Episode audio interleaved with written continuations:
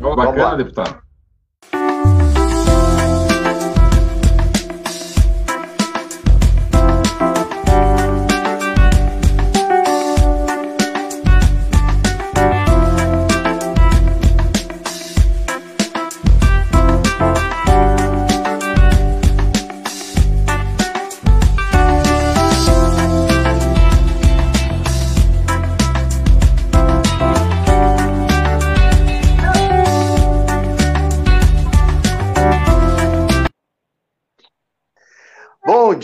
Brasil! Estou aqui começando o Café com Lupe. Meu neto entrou aqui trabalhando. É assim mesmo. Quem é vô? Vem cá, vem cá. Deixa eu mostrar para o pessoal ver você. Esse aqui é o Henrique. Vem cá, vem cá. Ele fugiu agora, não quis, é tímido.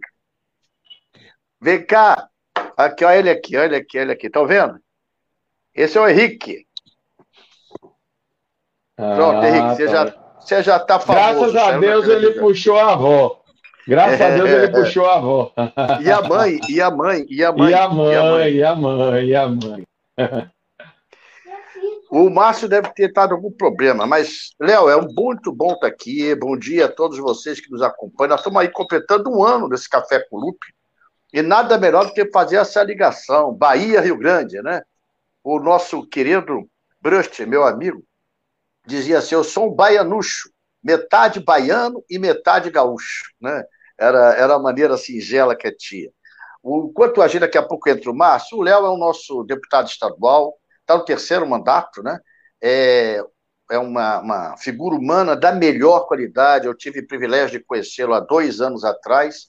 Hoje é secretário municipal de saúde de Salvador. É um homem que está despontando como uma das melhores performances na área de saúde. Salvador, apesar da pandemia, apesar do profeta da ignorância que comanda o país, o Léo é um cara competente, preparado, uma simpatia de gente e está conseguindo superar as dificuldades com a sua competência, a sua aproximação, a sua relação com a população.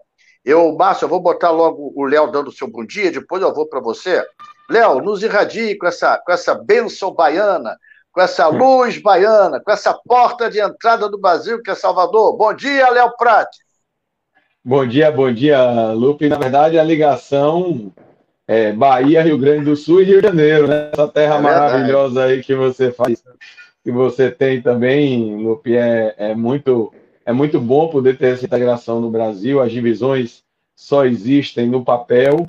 E, por curiosidade, você convidou até dois presidentes da Câmara, né? Porque do, é, eu tive é. três mandatos realmente, um, dois de vereador, na verdade, um e meio de vereador, e estou no meu primeiro mandato de deputado estadual, mas fui também com o Márcio aí presidente da Câmara, então eu não sei quem sofre mais, se é presidente da Câmara ou secretário de saúde. É, é, é, é um bom. É, é uma boa disputa.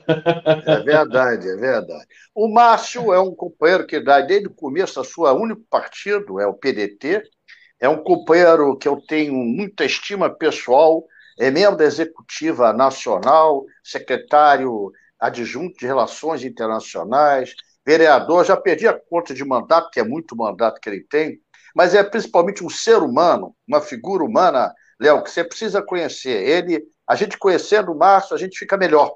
Só por conviver, só por conhecer, só por respirar o ar de um amigo dileto, fraterno, a quem eu devoto amizade, devoto é, carinho, respeito e admiração.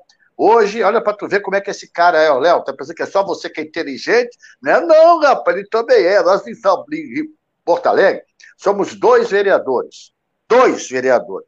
E ele se transforma em um presidente da casa, o PDT, com ele mais um, com dois.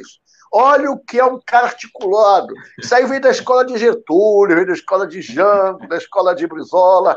Bom dia, querido amigo Márcio. Obrigado pela tua presença. É um privilégio estar com você, viu? Muito bom dia, presidente Lupe. Muito obrigado aí pela oportunidade. Me permito aqui também enviar um abraço fraterno aí para os baianos, na pessoa do Léo Prates, nosso deputado, companheiro. Terra maravilhosa, né? já estive aí visitando. Muito bonito Salvador também. E queria, presidente, fazer uma saudação, dizer que a gente também fica muito lisonjado com essa responsabilidade de hoje estar frente a presidência da Câmara, como o presidente Lupe comentou aí, a gente assumiu, assumi aqui, Léo Prates, o primeiro mandato em 2005, né? e de lá para cá também tive a honra de ser secretário municipal em 2006, fui secretário de esportes, depois de 2009 a 2012 fui secretário do planejamento, sempre empunhando aí a bandeira do trabalhismo, né, dando a nossa contribuição aí sobre o enfoque de priorizarmos a educação em primeiro lugar, como forma de ferramenta de libertação do nosso povo, né, presidente? Dando claro. a nossa contribuição aí na medida do possível. Tivemos agora é, essa oportunidade aí frente à Câmara, inclusive tivemos duas, tivemos que fazer duas eleições aqui, é, porque nessas situações que ocorrem da judicialização e acabei sendo depois na segunda vez reeleito pela unanimidade da casa, que aumenta mais a nossa responsabilidade. A gente fica também aqui querendo é, fazer um registro aí de pesar, né, presidente, pelas mortes aí, as famílias enlutadas. Eu perdi o meu chefe de gabinete, o Leonardo, um querido amigo, né, presidente, 45 anos de idade, ah. filha pequena, companheirão aí de, de, de, caminhada, trabalhou com o velho Romildo, pai do Romildo, imagina, lá no Tribunal de Contas ainda, foi assessor do Tribunal de Contas e, e veio Só para o público saber, viu, Márcio? O público saber e o Léo Prates também, Romildo Bolzan é hoje o filho, é o presidente do Grêmio, é um dos mais importantes quadros que nós temos no estado do Rio Grande, foi prefeito duas vezes de Osório e é filho de um grande fundador do PTB, do velho PTB, que era o Romildo Bolzan, que é o pai do Romildo Bolzan Filho. Nós estamos aí na luta, né, Márcio, para convencer o nosso uhum. Romildo a ser candidato a governador. Ele resiste, é. tem essa preferência aí pelo Grêmio, mas eu brinco com ele dizendo o seguinte: a única, única maneira de você unir a torcida do Grêmio com o Internacional, fazer um grenal junto, é lançar o, o Romildo candidato a governador. Os gremistas vão se sentir pro, promovidos, e os colorados livres dele na presidência do Grêmio, que ele é um vitorioso. Então ele vai unir os dois. Vamos ver se a gente consegue vencer esse desafio aí, que não é se fácil. Se Deus né? quiser. Ele resiste, mas nós, nós vamos insistir. Queria aqui, antes de passar a bola, falar com a Zoraia. A Zoraia é uma companheira que todo sábado acompanha. Obrigado, Zoraia. Ao Léo Brito. Léo Brito mexe com todas as redes do Ciro. Ciro tá tudo toco, Ciro com tudo, Ciro em cima, Ciro embaixo. Ciro é com o Léo Brito. Obrigado mais uma vez, Léo, porque você sempre está nos prestigiando. Um abraço para Antônio Carlos Souza, filho aí, gaúcho, viu? Mandando um abraço para você. Um abraço para o Edson Batista. É um monte de gente, e vocês têm Ibope, viu? Está chegando Bahia, está chegando Rio Grande, está chegando Rio de Janeiro, está chegando Brasil. Mas, Léo, esse nosso bate-papo é um bate-papo informal, a gente vai trocando um pouco de informação, e, na verdade, nós queremos apresentar mais para o Brasil inteiro, porque até daqui a pouco você vai ver, tem gente de Angola que liga para a gente, tem gente de Nova York, está pensando o quê? Nós somos internacionais, rapaz. Esse partido é filiado é internacional. Agora, Léo, deixa eu começar contigo. É, por que o PDT? Por que você, que já tinha uma carreira vitoriosa, você já era deputado estadual, é, e decidiu, foi uma vontade dele, vontade dele, Léo Brito, vir para o PDT. E eu fiquei muito, muito feliz, porque parece que eu conheço ainda há dois anos, mas parece que eu conheço há 20. Tal afinidade, amizade e a convicção dele tem de servir ao povo. O Léo Brito, Léo Prates, porque o Léo Brito acabou de escrever, mandando um recado aqui, mandando um abraço, eu já tinha falado com ele. Léo Prates, por que o PDT? Qual a, qual a tua. A tua, a tua a, por que você escolheu o nosso PDT? Vamos lá, Lupe. Desde o início da minha carreira, eu comecei, na verdade, militando em quadros, é, vamos dizer assim, é, do movimento estudantil e do movimento social. O que me trouxe para a política foi especialmente o movimento estudantil e o movimento dos direitos da pessoa com deficiência, como você bem sabe. Foram os dois movimentos. Eu acabei, pelo coração, me filiando a outro partido no início da minha carreira, apesar de ideologicamente uh, eu ter uma distância, porque eu comecei a militar uh, no movimento estudantil, mas no movimento partidário, através da CM Neto, que fomos colegas de escola. Né? Então, eu costumo fazer muita. Tem gente que diz que não faz política com coração, e eu só sei fazer política com o meu coração. Então, é, por conta desses movimentos, a mãe do, do ex-prefeito da Semineto militava também no movimento dos direitos da pessoa com deficiência aqui em Salvador, e aí acabou por essa confluência, e por causa da ligação com dele, eu não queria me filiar, ele é... Meu pai não queria que eu fosse político de maneira e nem hipótese nenhuma, meu avô tinha tentado no interior e não tinha conseguido e perdeu tudo aí nessa coisa da política, então minha família tinha, diferente de muitos políticos, minha família tinha uma resistência enorme.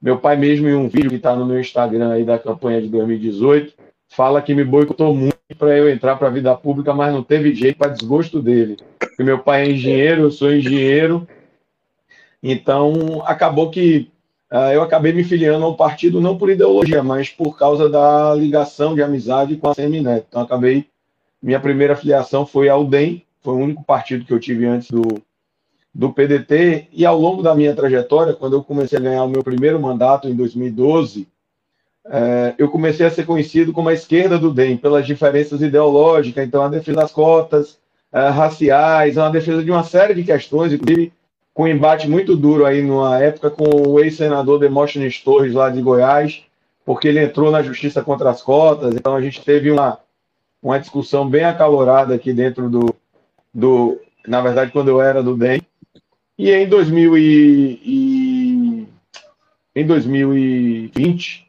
né? Foi em 2020, 2020, eu completei um ano de filiado 11 de fevereiro, e eu brincava com o Luke, foi no dia aniversário da minha mãe, é, e eu venho de uma família de esquerda, né? Meu tio foi secretário do ex-prefeito de Vitória da Conquista, Pedral Sampaio, meu tio, tenho um tio que foi morto pela ditadura, então tem uma família muito vinculado aí aos movimentos de esquerda e à esquerda. Tem um tio, eu conversava com o Lupe, tem um tio que é blogueiro de esquerda aqui também, e acabou que em 2019 para 2020 eu tive uma conversa muito longa com o ex-prefeito ACM Neto, que eu não estava, apesar de querer continuar no grupo dele, eu não não estava me sentindo bem em termos de posicionamento ideológico, uma série de questões que o democrata estava se posicionando, apesar do governo só do. Só para registrar, Léo, só para registrar, você fez a campanha do Ciro em 2018, votou no Ciro e fez a campanha isso, do Ciro, isso, mesmo estando isso, no DEM. É bom a gente registrar porque o, o, o Léo é um dos entusiastas pela campanha de Ciro presidente, e isso também nos aproximou mais ainda, né? não é verdade? É isso, presidente. Em 2018 foi até um grande celeuma, foi aí que surgiu o termo que Léo era a esquerda do DEM, porque nós defendemos a campanha do Ciro, é, defendemos o apoio, inclusive oficial do Democratas ao Ciro Gomes, e ali também, está falando que ali nos aproximou, mas ali também começou a minha distância do DEM. Ali começou a cada dia é, a minha distância em termos de posicionamento, que o DEM, aquela eleição, apoiou o Geraldo Alckmin. Então, é, no, em 2018 começa esse meu distanciamento. Em 2019 eu tive a conversa com, esse, com o ex-prefeito Neto. Acabei me aproximando do senhor no almoço no Iemanjá. Tá, é a, a Bahia está sentindo sua falta na muqueca aqui em Iemanjá. Opa, não Foi... chama não que eu vou, rapaz. Venha, venha.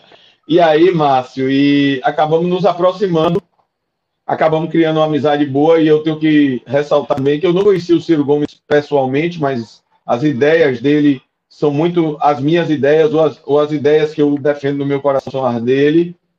E a gente acabou criando essa empatia, a gente, o PDT foi generosíssimo comigo, eu fui pré-candidato a prefeito, chegamos a ter 11% aqui na, na pré-candidatura, mas a gente fez um acordo e no PDT eu tenho, principalmente o presidente Carlos Lupe, palavra dada é palavra cumprida, então a gente acabou cumprindo o nosso compromisso, mas a gente deixou uma sementinha aí. Tenho certeza que um dia na minha vida ainda vou ser prefeito para ajudar aqui a nossa cidade. Mas Márcio estava falando, um pouco, falando um pouquinho da trajetória dele, né, Lupe. Eu fui, eu fui é, secretário-geral do DCE da UFBA, fui presidente do Diretório Acadêmico de Área Elétrica. Todo mundo pensa que eu sou médico, Márcio, mas eu sou engenheiro eletricista. É, em 2012, eu comecei o meu primeiro mandato, fui presidente da Comissão de Constituição e Justiça mais jovem da história da Câmara, com 36 anos, e fui presidente da Câmara também mais jovem. Eu me elegi com 37 anos de idade, presidente da Câmara. E depois eu fui secretário de Promoção Social, e aí o prefeito ACM Neto, na época, deu essa missão aqui, que eu continuo até hoje com o prefeito Bruno Reis aí, é, de liderar a saúde e completo dois anos agora, no dia 9 de julho. E tem uma curiosidade que o Lupe não contou, mas eu também tenho um recorde aqui. Eu fui o deputado estadual eleito com o menor tempo de mandato. Eu só exerci um dia, graças Eita, ao ex-prefeito. Essa eu não sabia, não. Essa eu não sabia. ao ex-prefeito Semineto, mas também um dia, viu, Lupe? Fui o deputado na história da Bahia que mais projetos de lei apresentou em, em um único dia, porque eu tinha feito eu, Lupe sabe, eu sou um cara bem organizado. Eu tinha feito o planejamento dos quatro anos do meu mandato, e aí eu tive que apresentar tudo em um dia. É danado, tá vendo que ele é danado, né, Márcio? Para passar a bola aqui, para retificar uma coisa. A gente vai fazer assim, viu, Léo? Interrompe, vai, volta. Isso aqui é coisa. É como a gente estivesse tomando café em casa, é a mesma coisa, a gente vai falando. Abraço aqui para Adriano Bernardo, para João Cirilo, para o meu querido Júlio Carolino. Estou vendo o horizonte aí para você, futuro meu Júlio Carolino, é lá de Maricado, Rio de Janeiro. Muita gente se contactando. Tá aqui o Zumpiati, Leonardo Zumpiati, lá de Brasília. Olha, o Ibope de vocês está alto, tem muita gente chegando. Agora, Márcio, para aqueles poucos dentro do PDT que não sabem a sua história, Diz aí, irmão, quantos mandatos tem? Como é que você veio para o PDT? Conta um pouquinho a tua história aí para a gente saber também. É para o Léo Prates também saber que você tem história, apesar de jovem, tem uma longa história. Tem uma caminhada também de movimento estudantil, deputado. A gente iniciou, e eu me filiei no PDT em 94, eu fui presidente do Centro Acadêmico também do Direito, aqui da Faculdade da PUC, daí acho que foi a primeira, o primeiro congresso da juventude do PDT, acho que foi em 95 em Curitiba, presidente Lupe. Quando nós elegemos o Flavinho aqui, o companheiro nosso, e o Menegoto, Menegoto, secretário-geral da Juventude, o Flavinho, presidente, né? E de lá para cá também fui secretário-geral da ECE, vice-presidente da UEFA, diretor da UNE. É, a gente fez essa caminhada de movimento estudantil aí, onde criamos muitas amizades também, né? E a partir daí, em 2005, né? Em 2000 eu fui candidato a primeira vez, né? Em 2000 fiz uns 3 mil votos, mais ou menos. Tivemos aqui uma prévia do Colares com Vieira da Cunha na época, e a gente se envolveu bastante. E aí o Vieira me convidou para ir trabalhar com ele na Assembleia, e aí então eu fiz ali uma pós-graduação claro. em política. E aí peguei ali um professor que hoje é meu, meu padrinho aqui, meu conselheiro, né, Lope? Teu amigo, nosso amigo aí, um, uma figura ímpar aqui da política gaúcha. Carlos Eduardo Vieira da Cunha, é esse? É esse mesmo. Meu irmão. Então a gente pôde conviver com o Brizola aqui, né? Muitas atividades. Quantos mandatos tu já teve, Márcio? Tu tá em que mandato? Eu fiz um primeiro mandato como suplente, estou no quarto mandato como vereador eleito, né? tendo sido assim, um, consegui ser o mais votado em 2012, fiz quase 14 mil votos. E, e, depois eu tenho também um trabalho classista, né, presidente? Que acho que seria interessante, assim, até para o pessoal. Claro. Que a gente tem um envolvimento aí mercado de corretor de imóveis, sou filho de corretor de imóveis. Eu me criei aqui fazendo plantão com meu pai, aqui no, no, nos edifícios, enfim. E acabei sendo eleito também presidente do Conselho Regional dos Corretores de Imóveis, né? aí na Bahia conhecido como Cresce, no Rio também, no Rio de Janeiro também. E a gente foi reeleito, agora eu fui reeleito com 70% dos votos da categoria, são 30 mil corretores de imóveis aqui no Rio Grande. Então a gente também tem esse trabalho classista aí vinculado ao mercado imobiliário e uma honra muito grande é agora ter sido conduzido aí à presidência da Câmara num momento difícil, num momento de pandemia, tudo tudo meio amarrado assim, né, presidente? né, a gente claro. meio angustiado, querendo fazer nossas agendas, nossos eventos, um pouquinho, o freio de mão um pouquinho puxado, um pouquinho aquém da, é. da nossa vontade. Tudo, tudo, tudo diferente, tudo, é tudo fazendo como a gente está fazendo hoje, por remoto, é, por via internet, remoto. via Zoom. Agora aqui, ó, tá aqui mandando do, interior aí da Bahia, Simão Cunha dizendo aqui, mandando um abraço para o Márcio, para mim, dizendo: olha, sou leitor da Bahia e vejo a seriedade de Léo Prates pela TV. Tu já vendo que tu já está ultrapassando há muito essas barreiras físicas, geográficas de Salvador. Mas, Léo, você é hoje secretário da Saúde. Não é fácil. Eu lembro quando ele falou para mim que o, o, o, prefeito tinha convidado é, ele para ser secretário de Saúde. Eu falei, cara, cuidado, a saúde é um lugar para você ou se consagrar ou se acabar. Porque é uma área muito delicada. Você mexe, você pode acertar dez vezes e errar uma. As pessoas só vão lembrar da vez que errou. E o Léo tem sido, na minha opinião, se não é o mais importante, o mais competente, está entre os dois, três melhores secretários de saúde do Brasil. Porque ele é presente, ele vai. Eu tive há pouco na Bahia, no dia 1 de maio, eu estava lá. Gravei até uma fala lá. O Léo não consegue andar na rua, rapaz. E não é para ser xingado que as pessoas se aproximam dele, não. É para agradecer. Nós fomos no mercado lá, rapaz, um monte de gente, muito querido. Léo, conta pra gente qual o teu segredo de conseguir estar numa pasta tão difícil, tão complexa, no meio de uma pandemia, e você continuar sendo essa gentileza, generosidade de pessoa tão benquista pelo povo de Salvador e da Bahia. Olha, Lupe, eu diria que a principal característica para eu ser né, secretário de saúde foi o aprendizado dos movimentos sociais e na Secretaria de Promoção Social. Eu tive um estágio.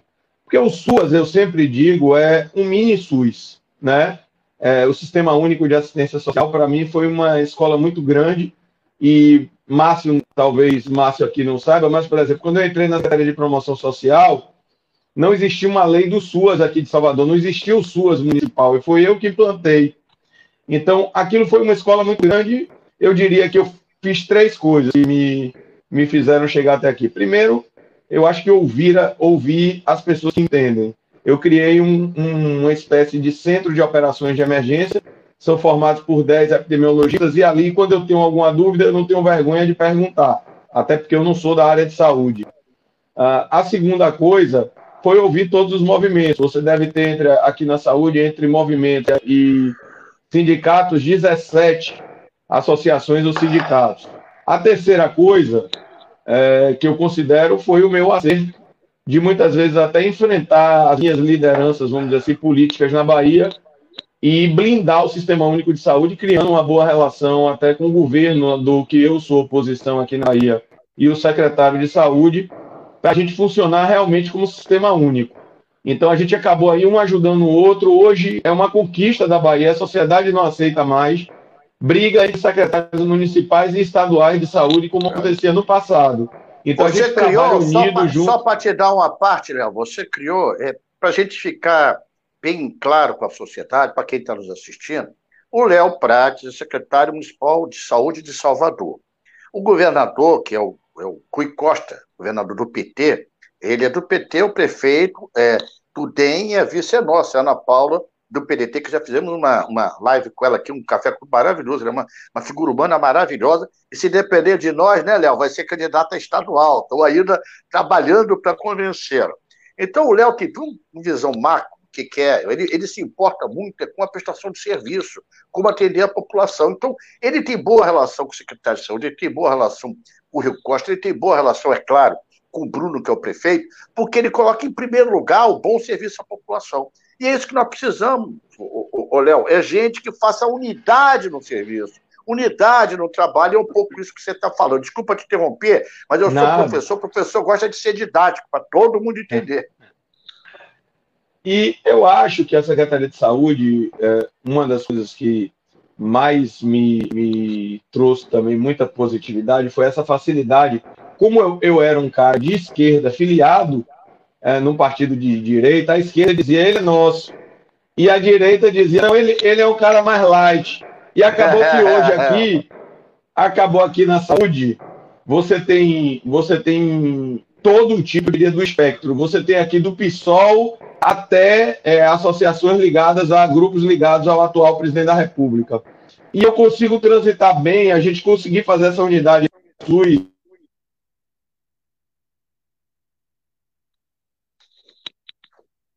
extremamente positivo para nós. Foi, foi uma coisa que realmente fez diferença, deu reportagem nacional, né? Nós estarmos nós estávamos fazendo essa unidade PT e DEM, vamos dizer assim, em prol da vida. E eu diria que o que mais destacou, me destacou, Lupe, foi isso que você falou. Primeiro, a acessibilidade. A porta do meu gabinete é aberta. Então, do, do, do funcionário qualquer da secretaria ao diretor, eu recebo. Segundo, o que você falou, eu criei experiências aqui, ah, Márcio. Eu gosto muito de comunicação. Eu, traba... eu fui estagiário da, te... de uma... da, da televisão aqui, da TV Globo aqui, e depois eu fui engenheiro, porque eu sou engenheiro eletrônico. Você falou da área de construção civil, meu pai é engenheiro civil. Eu também tenho uma forte ligação aqui com o segmento da área da construção civil. Então, o que, que acontece? E é, e é, a maior tristeza de meu pai. Eu me formei em engenharia, entreguei o currículo dele, agora eu, aí eu disse, eu vou fazer o meu sonho. Ele é a maior tristeza dele hoje.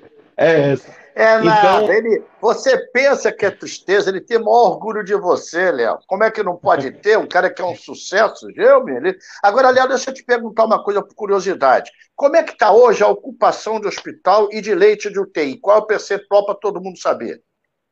Não, nós estamos bastante preocupados nesse momento. Aqui a Bahia, a gente conseguiu, junto com o governo do estado, fazer.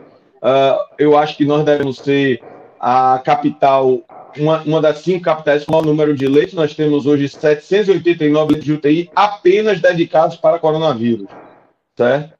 Então, é, a ocupação de leitos nesse momento está em 80%, deu uma crescida boa, porque a gente está estabilizado em 73%. 80%? Isso, 80%? 80%. Para tu ter uma ideia, aqui no Rio de Janeiro está 90%, 90% e tá, abaixou, porque estava 97%. Ano, mês passado, semana passada 95, essa semana 90. Você está com 80, só como um grau de comparação para todo mundo saber. Isso leitos de UTI. E a, e a parte mais de atendimento? Qual é que está o, o, percentual? Não, nós fizemos um esforço grande, inclusive criamos algumas tecnologias, Lupe, e eu acho que a escola da Secretaria de Promoção Social acabou me trazendo, por exemplo, uma ligação muito forte com o movimento da pessoa em situação de rua. Que, é que nós fizemos aqui, por exemplo? Nós temos aqui 10 UPAs e nós temos é, cerca de 8 PAs, 5 a 8 PAs, que a gente pode considerar. Nós pegamos as UPAs e aí nós criamos um modelo chamado de gripário. O que é um gripário? É um modelo anexo à UPA. Como eu, fui, como eu sou engenheiro, a gente gosta de criar soluções. Então, o que, que acontece? Nós pegamos e dividimos o atendimento. Nós pegamos seis UPAs, os gripários atendem síndromes gripais e as UPAs atendem o resto. E o gripário dobra a capacidade da UPA. Uma UPA aqui, por exemplo, tem 10 salas, tem salas de enfermaria e duas salas vermelhas. Salas vermelhas são aquelas salas transitórias, mas que têm respirador. Então, o gripário dobra, vai 10 duas. E agora, nós também nessa última onda criamos, uh, pegamos, criamos não, na verdade nós pegamos um modelo que o Ministério da Saúde recomendava e demos uma pequena adaptada e fizemos em duas UPAs unidade de suporte ventilatório, mas que na verdade são verdadeiros leitos de UTI porque tem máquina de hemodiálise, tem toda a estrutura. Mas então, qual é o percentual hoje, disso hoje? Qual é a ocupação? Só para mim ter uma é, ideia de todo mundo. É isso que eu estou falando. Pela, pela grande expansão que nós fizemos, nós praticamente triplicamos a capacidade das UPAs aqui em Salvador. Eu tenho 52% de ocupação das UPAs. Meu Deus. Olha só, só aqui para voltar, para ir para o Márcio, para a gente não ficar só entre nós, senão o Márcio vai se sentir discriminado. Mas olha só, Márcio, ele tem hoje 52% de ocupação do atendimento da população, primeiro atendimento. Né? Isso é, eu, eu, eu, eu ouso te falar que nas capitais é o mais é, baixo índice de, de, percentual de ocupação de leitos é, da primeira, da primeiro atendimento do Brasil. Eu não conheço, não tenho informação de ninguém ter esse índice que você tem. Isso é criatividade, isso é inteligência, isso é trabalho. Então, em primeiro lugar, parabéns por isso. Márcia, agora vindo aqui para você, você está em Porto Alegre, né? você é presidente da Câmara, você tem que fazer a relação com o prefeito, as, as, as, as é, os encaminhamentos. Como é que está essa questão da pandemia aí? Você tem ideia para passar para a gente, só para ver um quadro de comparação em Porto Alegre com Salvador? Ô, presidente, primeiro eu queria cumprimentar o Léo aí, porque a gente vê que ele fala empolgado, né? Quem faz com amor faz a diferença, né? Então, quando a gente percebe um companheiro com brilho no olho aí, né, com os dados na ponta da língua, ainda mais num tema tão difícil que foi esse, está sendo esse enfrentamento da pandemia, queria te cumprimentar aí, Léo. E na primeira oportunidade, presidente Lupe, dá um pulinho na Bahia lá para conhecer o companheiro pessoalmente. Está convidado, está convidado aqui, no, aqui na, na, parte do legislativo, presidente, assim, eh, a gente assumiu em janeiro, né, uma nova legislatura, eu, digamos assim, eu, eu, juntei ali as moedas que deu e nós conseguimos fazer uma reversão e, e devolvemos 8 milhões de recursos da, da Câmara Municipal para o Legislativo, eh, para o Executivo, como forma de contribu uma contribuição do Legislativo para o enfrentamento à pandemia. Então, ainda ali no final de fevereiro, nem tinha dois meses ainda de gestão, nós devolvemos 8 milhões do nosso orçamento para contribuir. Aqui em Porto Alegre, Léo, não sei se aí vocês também é, instituíram, foi instituído... Qual é o seu orçamento aí, Márcio? Anual? O orçamento da Câmara é 160 milhões, mais ou menos. E, e, e a gente aqui tem teve assim um esforço do prefeito no, primeiro momento. O prefeito, na verdade, nós não somos governo, né? Nós somos independentes, mas o, o prefeito foi vice-prefeito do nosso governo, né, presidente Lucas? Sebastião Mello ele foi vice-prefeito agora na, na é, há uma legislatura atrás, né? Que, que na, na, no caso a gente estava à frente aqui da prefeitura. Então, nós temos uma relação com o prefeito próxima, não é? E aí a gente acaba também tentando dar esta contribuição no sentido de que as coisas deem certo, né? Algumas coisas a gente vem concordando, outras nem tanto, né? Mas a gente, nessa questão da saúde, é por unanimidade de todos os esforços. Então, inclusive, nós aprovamos um projeto de lei para aquisição de vacinas, caso seja autorizado, né? Foi assim, em 48 horas a Câmara aprovou, foi um, algo assim bastante é, significativo num momento difícil. E também agora, desde o, desde o ano passado, que os vereadores, nós aprovamos uma legislação que permite aqui emendas ao orçamento, né?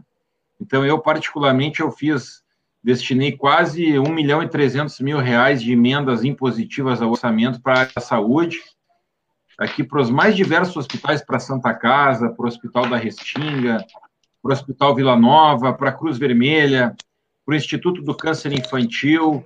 Então, a gente tem conseguido também, através dessa metodologia de contribuição, através de recursos gravados no orçamento, ajudar também na área da saúde, e tem sido um protagonismo interessante também, assim, do legislativo, que como o vereador só legisla e fiscaliza, né, só não, é bastante coisa, né, mas na prática, assim, é como o secretário da saúde está falando aí, né, Léo, que está lá na ponta. Eu estou né, tentando voltar dia -dia. meu som, eu estou sem som, vocês estão me escutando? Escutando bem, Nós estamos escutando, estamos escutando. Vai continuar aí que eu vou problema aqui no meu tá. som. Vai falando aí, irmão. Tá bem. Hum. Então, assim, a, a, dando sequência a essa linha de raciocínio, né, Léo? É, a gente, a gente, apesar de toda a dificuldade, a gente fica feliz de poder, de certa forma, também estar tá contribuindo de alguma, de alguma maneira para este enfrentamento à pandemia, reiterando aqui o nosso entendimento que a vacina é a única solução, é a melhor solução, está comprovado, países aí como Portugal e outros já estão registrando quase nenhuma morte, uma morte por dia. Infelizmente, aqui no Brasil ainda são praticamente 2.500 vidas por dia, é o que nos entristece aí com os erros que estão aí se comprovando que ocorreram, né? É, decisões né, que acabaram comprometendo aí a aquisição de vacinas é, para o nosso país e que tem levado muitas pessoas a óbito. Né? Só me dá um gente... sinal para ver se vocês estão me ouvindo. Estamos te ouvindo, presidente. Eu não sei o que, que houve no meu som, deu uma pifada aqui, então não conseguindo, não estou conseguindo ouvi-los. Mas, Léo, eu queria passar agora, enquanto eu tento ajeitar meu som aqui, a, é, peço desculpa aí, Márcio, mas aqui é deu um problema aqui que eu não sei qual é. Eu queria passar imagens que falam. Começando com o Léo Brito, a gente coloca uma ideia que a gente teve aqui, a produção começa a fazer, imagens que marcaram a vida de cada um de vocês. Vamos ver as imagens que falam do Léo Prates, nosso deputado, secretário municipal de saúde. Aí, produção, bota aí as imagens que falam do Léo.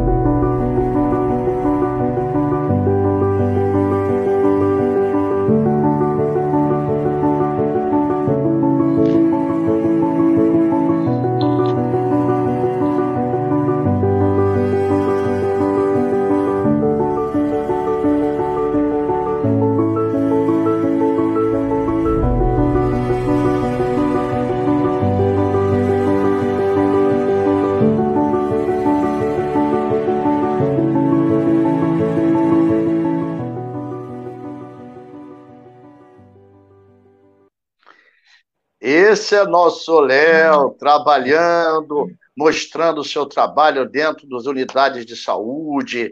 É, é, é muito legal, irmão, ver a tua, tua, a tua dedicação, o teu trabalho a quem precisa nessa hora. O que, que tu achou dessas imagens aí, Léo? Ah, vocês me emocionaram, principalmente é, as imagens aí da família. A gente fica nesse tempo longe da família. Eu fico brincando com minha esposa que daqui a pouco eu vou chegar em casa e meu filho vai perguntar assim: quem é esse aí? Então, então é, é, é, eu tô com o problema é, é aqui que eu difícil. não sei o que, que é. Eu vocês estão me ouvindo, mas eu não consigo ouvir. Meu fone mas... deu algum problema aqui, então eu vou fazer um trabalho de surdo. Eu falo e não escuto, mas vamos indo. Mas, Léo, deixa eu te perguntar. Nesse momento que o Brasil está vivendo, um momento muito bravo, um momento muito ruim, de pandemia, é, de um presidente ignorante que ignora a saúde, que ignora as recomendações da Organização Mundial da Saúde, que se aglomera, é, que agride, parece que deseja a morte das pessoas, tal a, a ignorância dele. É, como você está vendo, como a gente vai fazer política assim, irmão? Como é que a gente consegue, por exemplo, aí na Bahia, se depender é, é, da minha opinião, eu vou tentar convencer alguns companheiros que não estão pensando assim, o melhor para caminho da gente, na minha opinião, é apoiar o ACM Neto. Fez um bom prefeito, um prefeito eficiente, um prefeito competente, e, ao mesmo tempo, é um homem que tem tudo para apoiar a gente, o Ciro Gomes, e a gente precisa ter um palanque forte. Bahia é o quarto maior colégio eleitoral do Brasil. Como é que você está vendo o Bolsonaro? Como é que você vê essa situação da Bahia? Conta para gente.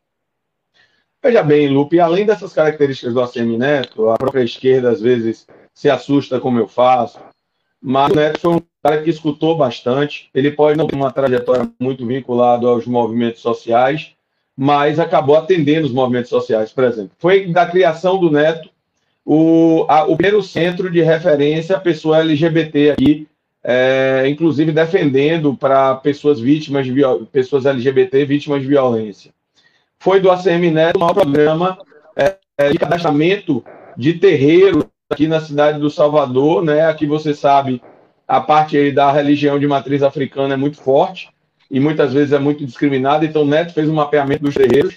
O maior programa de combate ao racismo institucional da história do município de Salvador também foi ele, e eu tive o privilégio de implantar o SUAS, que é o Sistema Único de Assistências Sociais, na gestão do prefeito ACM Neto, e o maior programa de é, para a população de rua da história de Salvador, sempre cidadão. Inclusive, nós somos referências no Ministério de Assistência Social é, para o programa de educação financeira. Por quê? Porque o cara vai para a rua, o cara perde completo a noção, Márcio, já a gente estava falando de orçamento, mas perde a completa noção do que é de administrar o seu próprio dinheiro. Então a gente caminhava para o mercado de trabalho e fazia uma reeducação desse cara. Além disso, mas falando aí, é bom ter Salvador e Rio Grande do Sul para fazer um pouco de inveja aí a Lupe.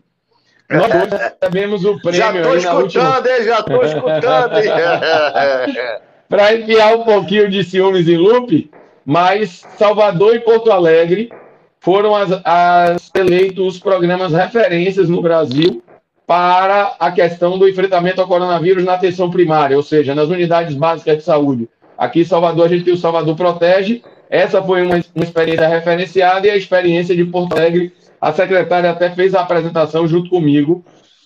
E Márcio estava falando uma curiosidade, Lucas, só para falar também, como eu sou engenheiro, Márcio. Eu fui relator do PDU em 2014, aqui tudo que era difícil era comigo quando eu fui vereador.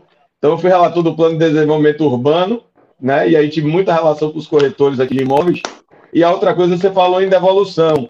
Eu aqui o meu orçamento quando eu saí da Câmara era de 187 milhões e o recorde de devolução para a prefeitura. E olha que eu melhorei a estrutura da Câmara, implantei a rádio Câmara, é, implantei toda a parte de infraestrutura de tecnologia que aqui há, por ser até engenheiro eletrônico, melhorei a estrutura dos gabinetes de vereador e otimizando recursos, equilibrando o recorde de devolução aqui na Câmara de Salvador é meu, 15 milhões. Eu devolvi 5 no primeiro ano e 15 no segundo. Eu que sei, beleza. mas você, aí, você não, não. Você, ô Léo, como bom baiano, dibrou, dibrou, dibrou e não falou do governo, não falou da sucessão, não Veja falou bem, da... eu acho que o eu acho que o principal problema, desculpa, eu me perdi. O principal problema do governo Bolsonaro, do ponto de vista de quem está na saúde, primeiro é a descontinuidade de cargos. Então, por exemplo, você pega, um, além das divergências ideológicas que você tem, você já colocou com muita propriedade, mas para quem trabalha no SUS, é muito difícil hoje. Você pega, você teve o Mandetta no primeiro momento, você teve o Tais, você teve o Pazuello e agora você está no Marcelo Queiroga. E todo mundo ultrapassa a, a questão é, de trazer suas equipes. É natural de quem é ministro. Então, O primeiro problema motriz é o seguinte: no meio de uma pandemia, você ter quatro ministros. Eu, por exemplo, nunca estive com Marcelo Coronga. Isso é uma dificuldade grande. Até você criar relacionamento com as pessoas para entender o que está pensando. Segundo problema, cada um com a sua visão. E aí, Lupe, a gente está aqui numa rede é, de oposição, a gente pode falar. O maior assassinato que esse governo vai fazer é a mudança de financiamento do sistema da atenção primária. me perdoe, Márcio, mas esse recorde é de vocês aí de Porto Alegre, eu sei que você deve ser oposição a ele, de um cidadão chamado Hernon, que assumiu a Secretaria Executiva do Ministério da Saúde na época, uh, começou com Luiz Henrique Mandetta e depois continuou aí com o Pazuello, a ideia foi dele. E eu chamo de mercantilização da atenção primária, porque ao invés, Lupe, de você. E olhe que eu sou secretário de saúde de capital, mas você vai ter prejuízo para as comunidades remotas. Eu vou lhe dar um exemplo aqui de Salvador para você entender o problema que nós vamos ter. Nós temos três ilhas em Salvador que chama-se Bom Jesus, Paramana, Bom Jesus, Paramana e Ilha de Maré. São comunidades remotas daqui da nossa cidade, Ilha de Maré, inclusive, com uma forte viés quilombola. Nós temos uma uma comunidade quilombola, saiu no Fantástico, é, que nós fizemos a vacinação, uma comunidade quilombola certificada e mais três em certificação. O que, que acontece? É, essa mercantilização vem por cadastro, o que, que isso vai trazer? Eu não tenho nem população para dar o número mínimo de cadastros que essa modificação prevista para agosto vai ter. Só, o que só que... para mim entender, Léo, só um minutinho para entender. O que, que você chama de mercantilização? O que, que muda no sistema SUS atual e que você chama de mercantilização? Como você está na área, é fácil de você entender, mas como nós não estamos na área, nós precisamos entender para a população entender. O que, que é essa mercantilização? Vamos lá. Hoje, como é feito o financiamento do SUS? Eu estou chamando, inclusive, viu, Lupe, para as pessoas. Eu gosto de figura de linguagem e gosto de, de, de ver uma cena. Eu estou chamando isso que o governo federal quer fazer de dar um cavalo no, de pau no Titanic. Vai virar. Certo? Então, o que, que acontece? Uh, hoje o financiamento vem basicamente pelo número de equipes consistidas, e isso é positivo, por exemplo. Ah, para não pegar o exemplo de Salvador, aí no Rio de Janeiro. Se você ficar dois meses com a equipe inconsistida, e isso é positivo para o sistema de saúde, você perde financiamento federal. Está correto? Para forçar aos municípios a colocar um médico, a colocar um enfermeiro para as pessoas. Então, parte do financiamento é por equipes completamente consistidas. Parte do financiamento é produção. O que, que é equipe tem... consistida? Para a gente entender. É ter o médico, é ter o enfermeiro, é ter o técnico de enfermagem, é ter o agente comunitário, principalmente no todo, programa de saúde da família. Todo o sistema de atendimento à população. Quando você tem Isso. todo aquele sistema, isso. com médico, enfermeira, auxiliar de enfermagem, o técnico, é equipe assistida, é isso? É equipe completamente consistida, é isso. Tá porque isso é uma equipe de saúde da família. Certo. Ah, e a outra parte é por produção, que também está correto. O número de pessoas que você atendeu, que você deu atendimento, a visita domiciliar que você tenha, os municípios têm a equipe de visita domiciliar. Então, essas duas ações do município trazem a ele a contrapartida federal. O que, é que o governo federal quer fazer agora? Meramente número de cadastro. O que, é que isso vai, vai levar? Por exemplo, Márcio, que conhece bem, Diz uma comunidade muito longínqua aí de Porto Alegre, eu não sei como é aí, mas que, e que moram poucas pessoas. Por exemplo, a comunidade da Restinga, né? Extremo Sul. Restinga. Pronto, pronto. A comunidade da Restinga. Se você não tiver um volume de pessoas que permitam ter a unidade, o que, que isso vai levar? A um financiamento dessa vai fechar, pronto. O senhor entendeu bem. É isso aí. Entendi. O que, que vai acontecer? Então, você não vai ter governo... mais a contrapartida federal. Isso. Isso vai ao inverso que se faz em todo mundo civilizatório. Você leva a comunidade, isso que é o médico de família. Você tem que estar cada vez mais os médicos próximos da onde tem a necessidade da população, para evitar aglomeração, para evitar centralização demais. E isso, com esse sistema, você diminui a capacidade de ter capilaridade de unidades mais extensivas, mais nas localidades pobres, ribeirinhas, é isso o que eu estou falando correto, Léo? Perfeito, perfeito. Tá. E veja, Lupe, no ex-governo do ex-presidente Lula, apesar de ser oposição a ele, mas ah. ao contrário, ele tomou uma medida acertada. que ele criou um estímulo para a implantação de unidades em comunidades remotas. E agora é o governo quer tirar qualquer financiamento. Isso é. mostra, é. Léo, só para a gente não deixar o Márcio apenas como assistente, isso mostra é, é, a inversão a pauta de valores. da saúde é latente, né, presidente? É, a pauta da não saúde é, só, é latente. É claro, mas isso mostra, Márcio, a inversão de valores de um governo que eu chamo do profeta da ignorância.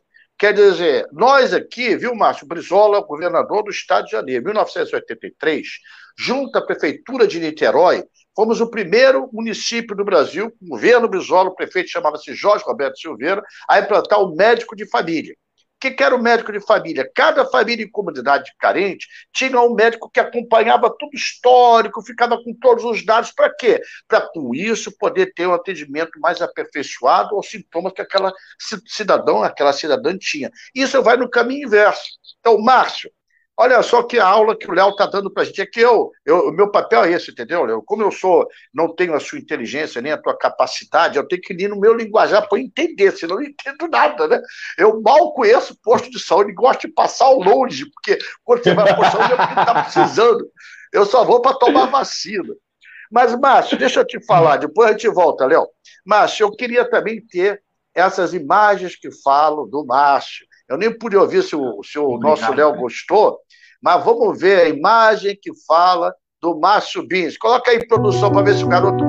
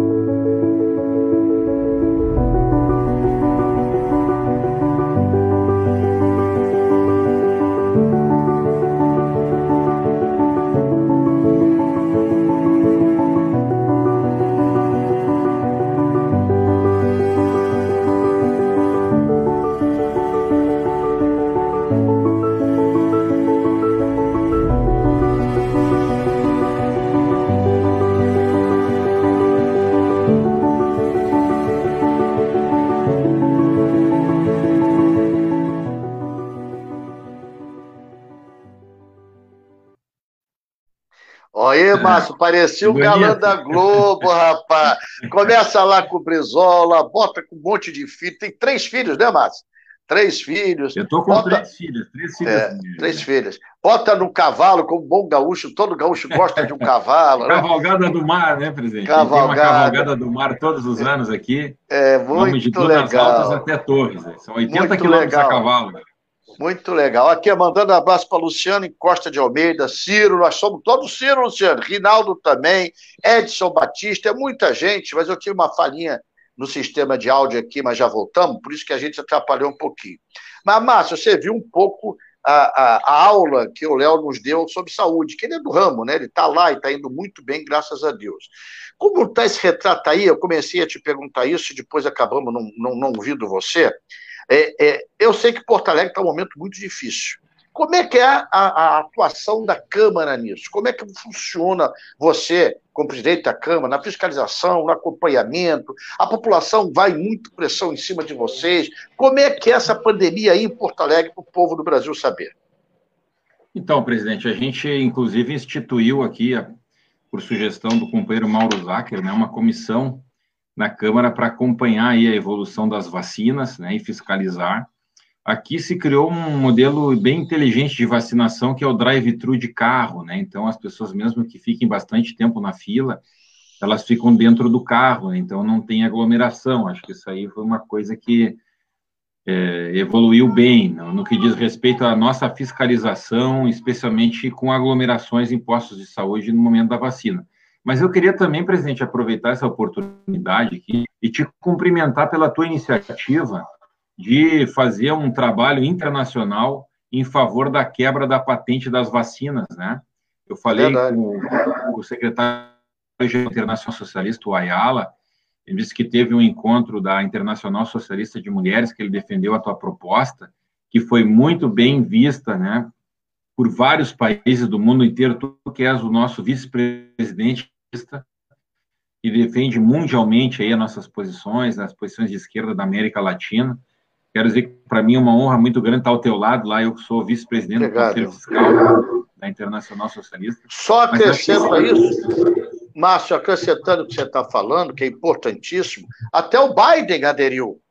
Presidente Sim, é. americano aderiu à quebra de patente. Para tu ver como aqui, modestamente, nosso PDT está na vanguarda. Né? Primeiro foi o PDT, é verdade. Primeiro foi o PDT, foi feita uma comissão aberta no Congresso, na Câmara dos Deputados, há um mês atrás, que nós falamos sobre isso. Desde dezembro, nós estamos defendendo isso com cartas que nós mandamos à Internacional, ao companheiro Ayala, que é nosso secretário-geral, ao pessoal da ONU também, o Guterres, que é nosso ex é, ministro de Portugal, que também é nosso companheiro da Internacional. E isso daí é simples, é, é a única maneira de você ter, é, com essa quebra de patente, condições dos países em desenvolvimento fabricar sua própria vacina e não ter que pagar. Como é que pode se pagar para ter direito à vida, à saúde? Isso é um absurdo, isso é um absurdo. Então, eu quero agradecer a você a lembrança. E, Márcio, é, você já viu a imagem que fala, o Léo também já viu a imagem que fala. Como é que está, Léo? Deixa eu te perguntar aqui, aí para entrar, entrar no eixo. Aí fala o deputado, companheiro de partido, não o secretário de saúde. Como é que você vê, como é que tu avalia, e acabamos, acabamos não falando sobre isso, porque a área de saúde é, é uma área que está hoje dominando toda a discussão. Como é que está aí a sucessão estadual? Como é que tu está vendo? Qual é a tua avaliação? de ano que vem a sucessão do Estado. Você acha que está errado esse meu apontamento para campanhar a CM Neto? É, qual é a tua avaliação sobre isso que a gente acabou perguntando e eu não, não foi alongando essa área de saúde acabamos não falando, vamos voltar para a política. Olha, eu acho que o companheiro Ciro vai ter um grande palanque aqui na Bahia, porque uh, você pode ver, saiu uma pesquisa até muito inteligente do, do site que fez, foi o site do Ricardo Luzbel e do, e do Samuel Celestino, que é um, que é um, que é um grande colunista aqui, é, chamado Bahia Notícias, onde ele botou as dobradinhas. E ele botou aqui, ele já dá praticamente como é, certo, o ACM Neto com o Ciro, o Wagner com o Lula, o, o atual senador Wagner, e o atual ministro da Cidadania, João Roma, é, com o Bolsonaro. Então, aqui nós estamos em primeiro lugar, dobradinha ACM Neto e Ciro, chega a praticamente 40% dos votos aqui. Então, eu acho que é, vai ser uma dobradinha profícua, espero que isso dê certo. Para mim, por exemplo, será o céu. É, e a, até porque são dois homens que eu acredito. O Ciro me recebeu lá na casa dele com muita educação. Só registra, Prati, Prati, só um registro. Será o céu sem precisar morrer, hein? É. Então, acho que aqui vai ser bastante fácil, até porque a Bahia tem um viés de centro-esquerda e eu acho que essa dobradinha é, ACM Neto e Ciro vai, eu acho que vai ganhar o gosto popular. Acho não, está ganhando o gosto popular. Vide que Wagner tem uma ligação muito forte com o Lula, e mesmo assim, quando botou as dobradinhas, ele fez a, a pesquisa exatamente assim: ó, ACM Neto e Ciro, Wagner e Lula, e João Roma e Bolsonaro. O, o, graças a Deus, o candidato de Bolsonaro está em último lugar, então isso mostra a, a, consciência do povo baiano.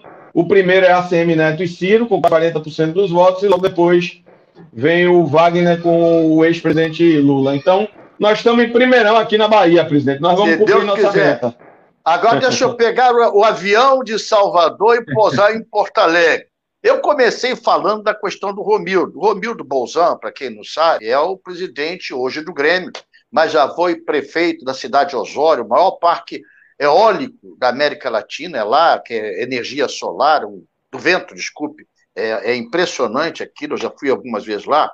E o Romildo é, um, é uma pessoa que tem uma marca de gestão ele ainda não quer. Né? A gente está pressionando, ele tem muito esse compromisso com o Grêmio, é natural, é legítimo, ele foi eleito para ser presidente. Na minha opinião, é o melhor dirigente do time de futebol do Brasil. Olha quem está falando, é torcedor do Fluminense. Eu queria importar o Grêmio para o nosso Romildo para vir ser presidente do Fluminense, mas ele não topa, paixão que o Grêmio é única, né? Você acha que eu estou com razão? Acho que a gente tem que pressionar mesmo o Romildo, mesmo ele resistindo. Qual é a tua opinião, Márcio? Olha, presidente, eu até sou suspeito para falar, porque o senhor sabe que eu fui, ao lado do Romildo, tesoureiro estadual do partido, durante todo o período que ele presidiu o partido no Rio Grande do Sul, né? Então, ele realmente é uma pessoa de muito diálogo, de muita capacidade de, gestão. É um homem que trabalha na régua, né, presidente? uma pessoa íntegra, é, tem essa experiência. Já olha, olha a gauchada aí, trabalha na regra, olha como é que é a gauchada, isso é bem o termo gaúcho, né? Então é uma e ele pessoa tomando que... chimarrão. Olha só, Léo, eu tô aqui com meu café com o Lupe, né? Minha caneca, você já mostrou a tua caneca, e o Márcio Bis tá com chimarrão. Mostra teu chimarrão aí, rapaz. Levanta o Estamos chimarrão pra gente. Aqui. Olha lá. Olha o mate do cara, tio. Mas o que, que tu acha dessa, dessa ideia de a gente pressionar o Romildo para ser nosso candidato a governador? Eu acho que tá, tá maduro, né, presidente? Tá aqui a gente tem uma situação que a gente sabe, né, que que o governador não é candidato à reeleição, o atual governador, então está aberto, né? E o nosso partido é, tem todo um legado. Nós elegemos 70 prefeitos, 72 vice-prefeitos, nós temos uma um dos maiores partidos em números de filiados, né? São tantos mil filiados no estado do Rio Grande do Sul, é algo muito significativo. Então, eu muita acho que tá tradição, tá... né, Abaco? O, o partido aí no Rio Grande é, é começo da história do trabalhismo, é pelo Rio Grande.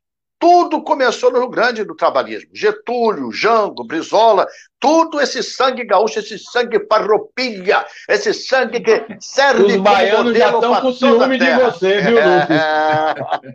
Os baianos já estão com ciúme de você, viu? A gente é, é ciumento, viu? Tamo não, tamo não. Mas deixa aqui, a gente já está chegando aí, uma hora de programa. Eu sei que eu aluguei o tempo de vocês. Léo já está todo agitado, porque o Léo é polivalente. Ele está ali, mas já está pensando no posto de saúde, no atendimento médico, como ele tem que assinar. Ele já está com 10 mil coisas ao mesmo tempo. A gente fica conversando com ele. Outro dia eu fui tomar café com ele lá na Bahia no dia 1 de maio até. Aí estava tomando café e Ideal falando com dois telefones celular, com o cara da frente pedindo café, com o cara de trás. Eu nunca vi coisa igual. Ele tem poliação, é impressionante. Mas, Léo, eu brinco assim com você, mas você sabe que eu tenho muito carinho, muito respeito. Vejo em você um futuro promissor porque você é muito trabalhador, é muito dedicado, ele, ele, o Léo se entrega, ele bota alma em tudo que ele faz. Então, para mim, foi uma honra, um prazer, um privilégio bater esse papo contigo. Peço desculpa por estar ocupando o teu tempo, que é precioso nesse momento que o Brasil está vivendo. Mas aqui, olha, com o coração cheio de alegria por estar falando com esse baiano, que é o modelo de gestão na saúde para o Brasil. Dá a tua palavra final aí para a gente ficar com essa irradiação, essa luz baiana para o Brasil, Léo. Olha, primeiro eu queria dizer a Márcio que será um privilégio receber ele aqui. A gente pode até mostrar algumas iniciativas que nós fizemos aqui na Câmara. Eu já pedi aí ao Lupe, eu acho que mais umas duas semanas eu vou lá ver o Edivaldo, porque que é prefeito lá de Aracaju, porque Aracaju hoje é a referência de saúde mental no Brasil, é um orgulho para o PDT é, ter a cidade, porque eu acho que depois da pandemia virá o problema mais aflorado da saúde mental, as pessoas ficam realmente ah, angustiadas, mas para me despedir eu queria dizer que Lupe disse que é uma honra, para mim é um privilégio, talvez o maior da minha vida, estar no partido que é presidido por Carlos Lupe e tem como representante maior Ciro Gomes. Eu estou muito feliz aqui, eu encontrei a minha casa. Quando você muda, Márcio, e encontra a sua casa, eu estou em casa, eu estou muito feliz. Ele só fica me dando um desafio grande para eu é, ter no próximo ano, mas eu, eu sempre digo, viu, Márcio, para encerrar, é, às vezes a gente está cansado, desestimulado na vida pública, mas eu sempre digo que baiana é igual bambu, a gente enverga, mas não quebra. Continuamos na luta, presidente.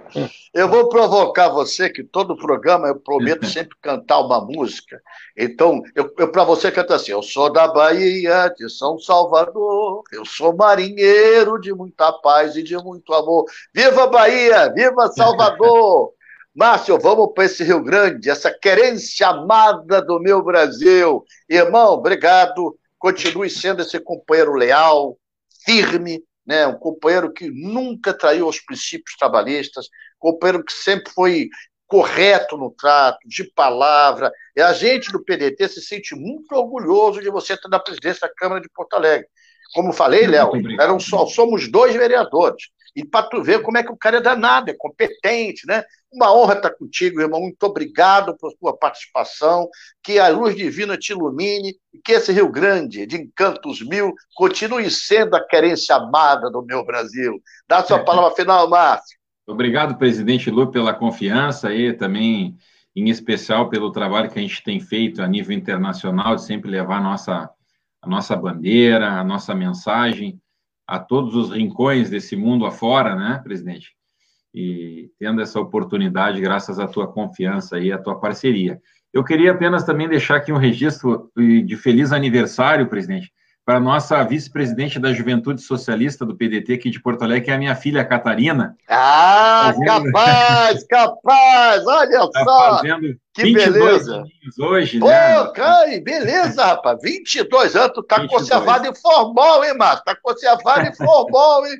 Parabéns é a ela. Olha, ela tá sábado tá que vem, que bom, sábado que vem, viu, Léo, viu, Márcio, eu tô convidando vocês. Nós vamos fazer um café clube especial pela comemoração dos 41 anos do PDT. 26 de maio, quarta-feira, nós vamos fazer os 20, quarta não, quinta-feira, vamos fazer, não é quarta mesmo, 24, segunda, 25, 26, quarta-feira. Nós vamos fazer, nós somos 1980, estamos em 2021, 41 anos. Mas nós vamos comemorar no sábado um café com lupo especial, onde eu vou botar, assim, eu vou fazer uma vídeo com todos os companheiros de todos os estados, vamos botar o Ciro, vamos botar é, os companheiros de todas as quadrantes aí. Eu queria muito a participação de vocês. Convido a todos que estão nos assistindo aí para esse Café Clube especial. E olha, o PDT vai continuar essa trincheira de luta, com quadros como Léo, como Márcio, Léo Prats e Márcio Binzeli, que nos honram, que são o futuro da gente. A gente está depositando, amigo Márcio, amigo Léo Prats, a esperança do futuro do trabalhismo em vocês,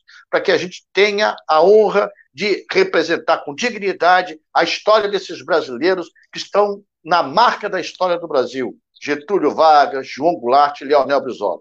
Obrigado, bom sábado. Vamos Muito com Deus. Obrigado, sábado presidente. que vem te volta. Obrigado, gente. Obrigado. Grande abraço, Léo. Valeu. Abraço grande.